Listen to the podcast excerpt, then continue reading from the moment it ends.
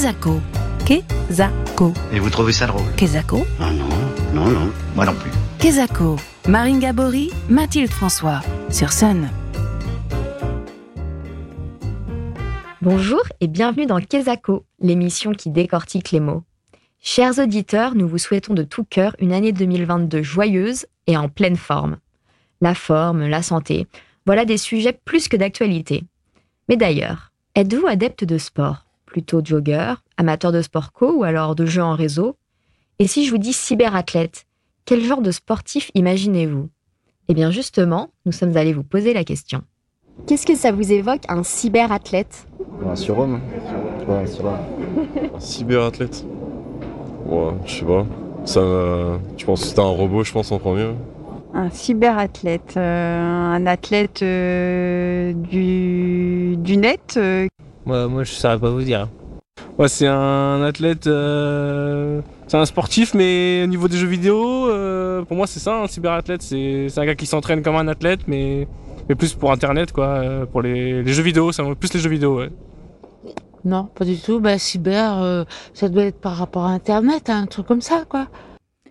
Retour en studio avec vous, Damien Bricot. Vous animez l'émission La Case du Geek sur Sun et c'est justement en tant qu'expert du numérique et des geeks qu'on vous reçoit aujourd'hui. Alors Damien, un cyberathlète, Kezako. Eh bien, bonjour. Donc, alors, un cyberathlète, en termes de définition pure, c'est un joueur professionnel de jeux vidéo. Et donc, un cyberathlète, on considère que c'est un sportif. C'est un sportif de haut niveau. Alors, on considère que c'est un sportif, mais la définition, là aussi, est très compliquée. Si on prend la définition pure et euh, hygiéniste du terme, un sportif, c'est quelqu'un qui euh, va avoir une activité sportive intense. Donc, selon cette définition-là, ce n'est pas un sport. En revanche, si on prend la notion du sport qui est devenue un petit peu plus large depuis la fin du 19e siècle, on a donc un sportif, ça entraîne une certaine condition physique, une concentration extrême, ça nécessite un coaching et en général, ça travaille en équipe. Donc, dans ce cadre-là, le- voilà, l'e-sport est un réel sport. Euh, D'autant plus que euh, les échecs et le bridge, euh, qui sont pas non plus deux disciplines qui nécessitent énormément d'efforts physiques, sont aussi considérés comme étant officiellement des sports.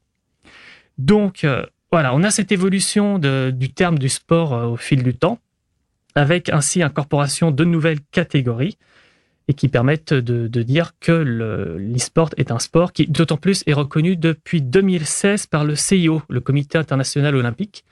Et lors de l'attribution des Jeux olympiques à la ville de Paris, donc pour 2022, je crois. 24, 24, oui, c'est ça, oui. euh, donc 26 avec le Covid.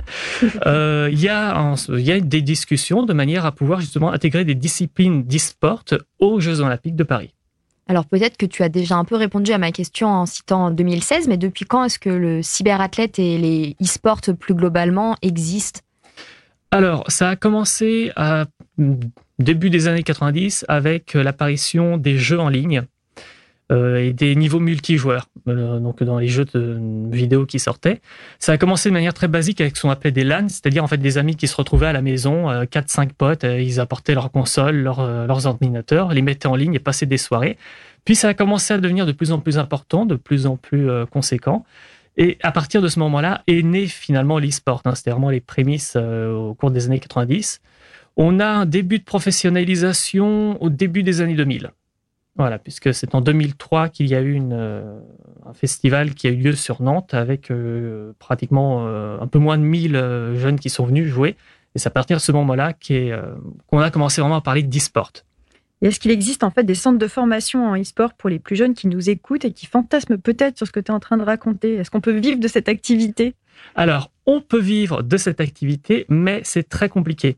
Euh, il y a des centres de formation avec différents campus et il y a différentes écoles euh, un petit peu implantées partout en France. Euh, il faut cependant savoir que les carrières des joueurs sont très courtes. Il y a plusieurs facteurs euh, qui rentrent en jeu. Euh, On peut citer par exemple la Corée du Sud, hein, euh, pour euh, s'expatrier un petit peu, qui est un, important vivier d'athlètes dans le domaine de l'e-sport, qui disparaissent quand ils ont 27-28 ans, pour la simple et bonne raison qu'il y a le service militaire obligatoire. Et que ben, pendant un an, deux ans, ils ne s'entraînent plus, ils ne jouent plus, et que quand ils reviennent de leur service militaire, ils ne sont plus au niveau pour reprendre en fait euh, les compétitions. Donc en général, on les retrouve en tant que commentateur, on va les retrouver en tant que coacheur, mais on va pas les retrouver en tant que joueur. Et c'est pas compliqué d'être un athlète de haut niveau dans le domaine des e-sports, euh, étant donné que c'est quand même un domaine qui est en constante évolution. Euh, bon, je pense le foot, les règles parfois évoluent avec euh, l'arbitrage vidéo ou autre, mais globalement, on joue quand même de la même façon depuis euh, des dizaines, voire des centaines d'années. Les e-sports, il y a des nouveaux jeux qui sortent tous les ans. On n'est pas rapidement Alors plus dépassé. que, hum, plus que les nouveaux, euh, les nouveaux jeux qui sortent, c'est surtout les nouveautés sur les jeux qui tournent actuellement. Puisque ces jeux-là, de manière à pouvoir avoir une durée de vie, ont nécessité à apporter du nouveau contenu très régulièrement. Ce qui fait que bah, toutes les semaines, toutes les deux semaines, il va y avoir des nouveaux personnages qui vont être créés avec donc de nouvelles tactiques de jeu. Il va y avoir aussi de nouvelles armes qui vont être euh, intégrées, euh, donc avec de nouvelles spécificités. Et si le joueur ne s'entraîne pas quotidiennement, donc on est vraiment sur un entraînement très intense, le joueur peut perdre très très vite la main. Et c'est d'ailleurs pour ça qu'en général, un e-sportif ne va pas prendre de pause euh, ou de vacances plus de deux semaines. Parce qu'au-delà de deux semaines, quand il se remet sur le jeu, ça a évolué tellement vite qu'il il, peine, il doit euh, mettre les bouchées doubles de manière à pouvoir rattraper finalement ce qu'il a perdu comme niveau pendant ces deux semaines. Est-ce qu'il y a beaucoup de cyberathlètes femmes? Non. Malheureusement, non. Alors, il y en a. Mais euh, là, on pourrait citer deux études qui euh, démontrent le problème dans la société française et qui, du coup, se reflètent aussi dans ce domaine-là. Le premier est le manque de représentation que l'on peut avoir des athlètes féministes, euh, enfin des athlètes femmes, pardon, qu'on peut repérer au niveau des études scientifiques, puisque les petites filles à l'école font naturellement des sciences au même niveau que les garçons, mais par contre, avec le niveau d'études qui augmente, les garçons continuent, mais les filles, elles, stoppent les sciences parce qu'on ne leur présente pas de modèle féminin. Et d'ailleurs, on pourrait faire le quiz tout simplement de citer des femmes euh, scientifiques. À part Marie Curie, généralement, personne ne cite aucune autre euh, grande dame dans ce domaine-là. L'autre euh, étude qui, qui euh, est intéressante et qui démontre aussi quelque chose d'assez euh, grave dans notre société est euh, la haine sur les réseaux sociaux qui est démultipliée parce que le- il y a une sensation un petit peu d'anonymat, ce qui fait qu'on a des gens qui se comportent un peu comme des roquets derrière une barrière. Puis vous savez, quand la barrière s'ouvre, c'est la queue entre les jambes et euh, le petit chien se fait, se fait dessus. Ben, c'est exactement ça. Il y a une haine qui est exacerbée euh, par, les, par la, présence de l'écran. Et être une joueuse femme est très très compliqué il faut être capable d'encaisser énormément de- de mauvaises choses dans la figure. Donc, de, ce, de par ces deux faits, ben, les femmes sont malheureusement peu présentes et peu représentées dans le domaine de l'e-sport actuellement. C'est pas que en France, hein, c'est dans le monde. Ah, c'est dans le monde. Oui, oui, c'est dans le monde. hein. Là, je cite du coup le cas de la France avec deux études françaises qui ont été menées, mais c'est partout pareil. hein. C'est euh, quand on, on va lire un magazine d'e-sport, on va avoir quelques femmes qui sont euh, qui sont euh, interviewées ou en photo, mais ce sont principalement des joueurs masculins. Alors tu parlais des Jeux Olympiques de Paris euh, tout à l'heure, mais en attendant, j'imagine qu'il existe déjà de grandes rencontres en e-sport et quelle forme elles prennent? Eh bien, ça dépend. Ça va dépendre en fait de la culture du pays. Euh, si on prend les pays asiatiques, c'est très très ouvert sur le domaine de l'e-sport et on va avoir des compétitions phénoménales. hein. Il faut imaginer un terrain de foot avec au milieu donc un espèce de ring avec les joueurs en compétition, des écrans géants absolument partout et la foule, les gradins remplis. Enfin, c'est le délire complet. C'est vraiment des choses absolument incroyables. En, Europe et en France, on n'a pas ce genre encore de compétition. Ça reste beaucoup plus raisonnable. On va avoir des petites salles ou euh, des salles de taille un peu plus conséquente, mais on n'est pas encore sur du phénoménal. Et la représentation dans les médias de ce, de ce sport est encore très très euh, peu euh, conséquente par rapport pourtant à ce qu'il ce brasse et ce qu'il va pouvoir apporter. J'ai une petite question en plus. Est-ce qu'il y a déjà des stars en fait, de- des cyberathlètes qui sont très connus? On en a, on en a, on a quelques stars françaises. Alors, j'ai pas forcément les noms. C'est vrai que c'est pas, je, je suis pas un groupie. Voilà, je regarde les compétitions. Je regarde surtout, c'est surtout du travail d'équipe. Euh, moi, ce qui va plus m'intéresser et ce qui intéresse d'ailleurs en général les magazines, ça va plus être le, travail qui a été réalisé par l'équipe plus que réellement une tête ou une personne. Et on a quelques noms qui se démarquent de temps en temps, mais on remarque souvent qu'on parle plus d'une équipe que d'une personne. Je suis déçue parce que mon, mon père se considérait comme un grand cyberathlète en jouant Pac-Man seul. Donc là, je comprends que euh, e-sport, c'est en équipe et en réseau. Donc le pauvre, il a tout faux. Et justement, peut-être pour l'aider, à Nantes, où est-ce qu'on peut se former ou bien pratiquer le e-sport?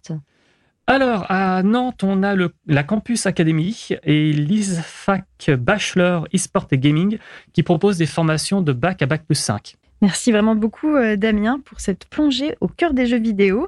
Et pour clore cette émission, on vous propose d'écouter la surprenante interprétation de la musique du célèbre jeu Super Mario, interprétée par l'orchestre de jeux vidéo. Et oui, même les orchestres symphoniques s'emparent des thèmes des jeux vidéo. Cette symphonie des jeux vidéo est même entrée au répertoire des Corrigis d'Orange l'été dernier. Tout de suite sur Sun, un extrait de la symphonie des jeux vidéo.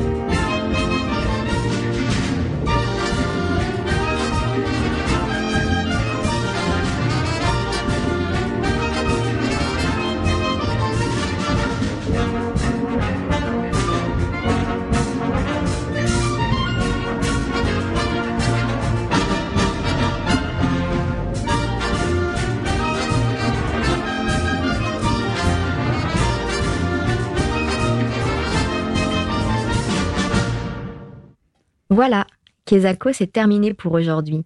Mais promis, on se retrouve dans 15 jours avec un nouveau mot à tourner, à retourner et à décortiquer.